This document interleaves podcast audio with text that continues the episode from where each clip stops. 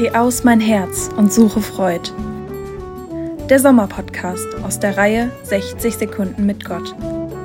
Heute mit Pfarrer Thomas Hartmann. Bereits zum vierten Mal führte mich mein Urlaub in diesem Jahr zu einem besonderen Fleckchen Erde. Eingebettet in die Berglandschaft des Kellerwaldes liegt die ehemalige Zisterzienserabtei Heina. Die Klosterkirche gehört unter die Top Ten meiner Lieblingsorte.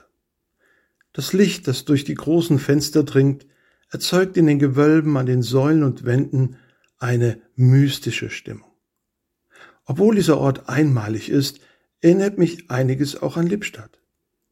Wie unsere Marienkirche zeichnet sich die Klosterkirche Heina durch die frühe Annahme des Hallenplanes aus.